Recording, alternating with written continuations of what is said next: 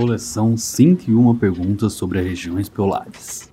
Antártica, Ártico e mudanças climáticas. Bem-vindo ao audiobook Mudanças Climáticas, Antártica e Ártico.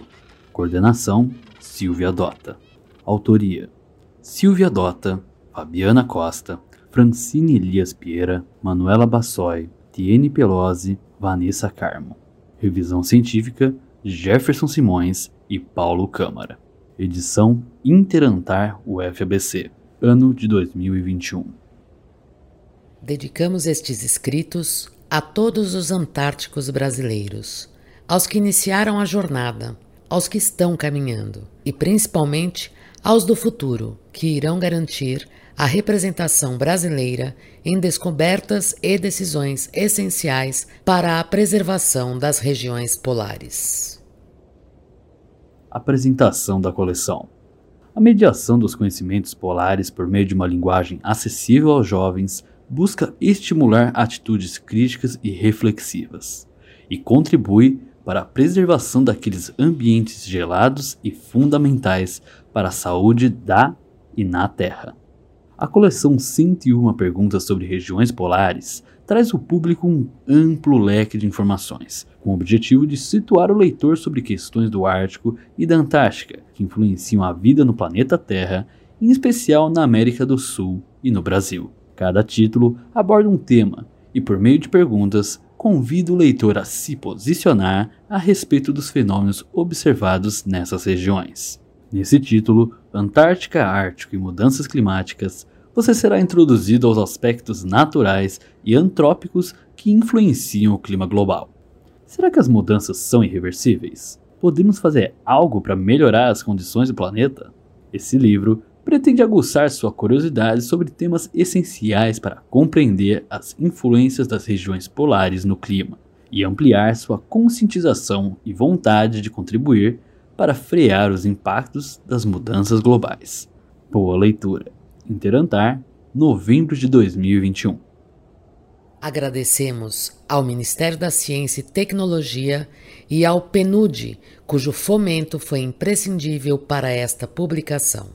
À Universidade Federal do ABC, principalmente à equipe da Pró-Reitoria de Extensão e Cultura, que desde 2013 colabora com o Interantar para a realização de projetos de mediação das ciências antárticas. Prefácio Os Novos Polos Ao longo das últimas duas décadas, observamos rápidas mudanças no ambiente e no cenário político das duas regiões polares. Antes vistas como distantes, isoladas e de certa maneira imutáveis, onde só alguns povos originários viviam permanentemente, por exemplo, os Inuites e os Lapões no Ártico, ou onde militares, exploradores e cientistas esporadicamente passavam temporadas dedicadas a seu trabalho. Isso agora parece um passado distante. Mudanças climáticas sem precedentes aquecem a periferia das duas regiões polares mais do que outras partes do planeta.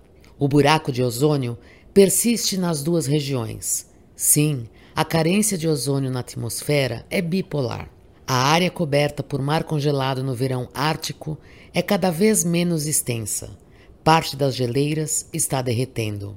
E, é claro, temos associado a essas mudanças um novo cenário político. No Ártico, a mudança de rotas marítimas transpolares reduzem em milhares de quilômetros o trajeto entre a Europa e o Oriente. Países negociam quem tem a soberania do fundo do Oceano Ártico a militarização da região aumenta. Na Antártica, protegida por um rigoroso protocolo de preservação ambiental, 34 países intensificam suas investigações para entender como as mudanças do clima modificaram o meio físico e biológico daquela região e quais as consequências para o ambiente não polar, por exemplo, para o Brasil. Os cientistas estudam as duas regiões polares, cientes de que o que acontece lá afeta nosso dia a dia. Quer alguns exemplos? As frentes frias, que algumas vezes chegam até o sul da Amazônia, são formadas no oceano que circunda a Antártica. o Oceano Austral, que tem a maior corrente oceânica do mundo, a corrente circumpolar. O gelo que derrete na Groenlândia e na Antártica já contribui para o aumento do nível do mar e, é claro, irá afetar a costa brasileira.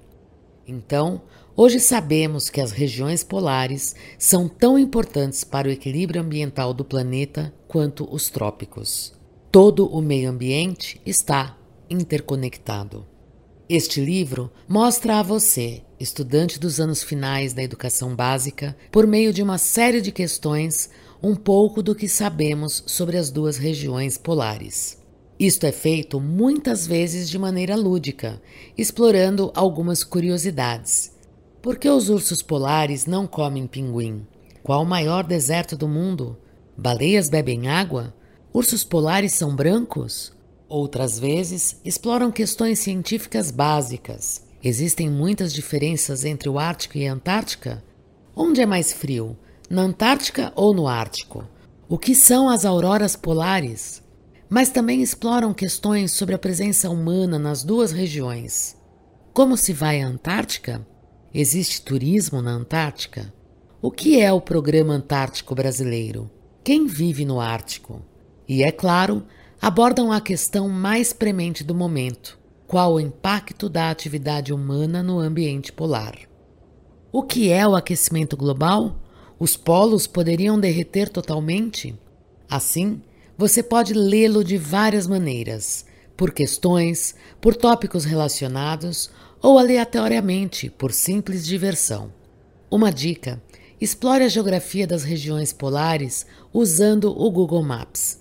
Visite os lugares citados nos textos e observe os diferentes tipos de paisagens. Elas se aproximam daquilo que você imaginou? Boa leitura! Jefferson Cadia Simões, professor de Geografia Polar e Glaciologia da Universidade Federal do Rio Grande do Sul. Jefferson Cadia Simões é glaciólogo, o cientista que estuda a cobertura de neve e gelo da Terra e professor de Geografia das regiões polares na URGS. Escolheu esta profissão por querer explorar novas áreas de conhecimento e as paisagens das regiões polares. Para isso, fez seu doutorado no Instituto de Pesquisa Polar Scott da famosa Universidade de Cambridge, na Inglaterra. Viaja muito. Já fez 25 expedições científicas ao Ártico, à Antártica e aos Andes, estudando principalmente como as geleiras estão mudando devido às mudanças do clima e avançando o conhecimento sobre a história do clima do planeta. Hoje, lidera grande parte das pesquisas do Programa Antártico Brasileiro, tendo uma equipe formada por alunos e profissionais de várias áreas do conhecimento. Sim, a pesquisa polar é multidisciplinar, o que enriquece muito a vida e a carreira do profissional.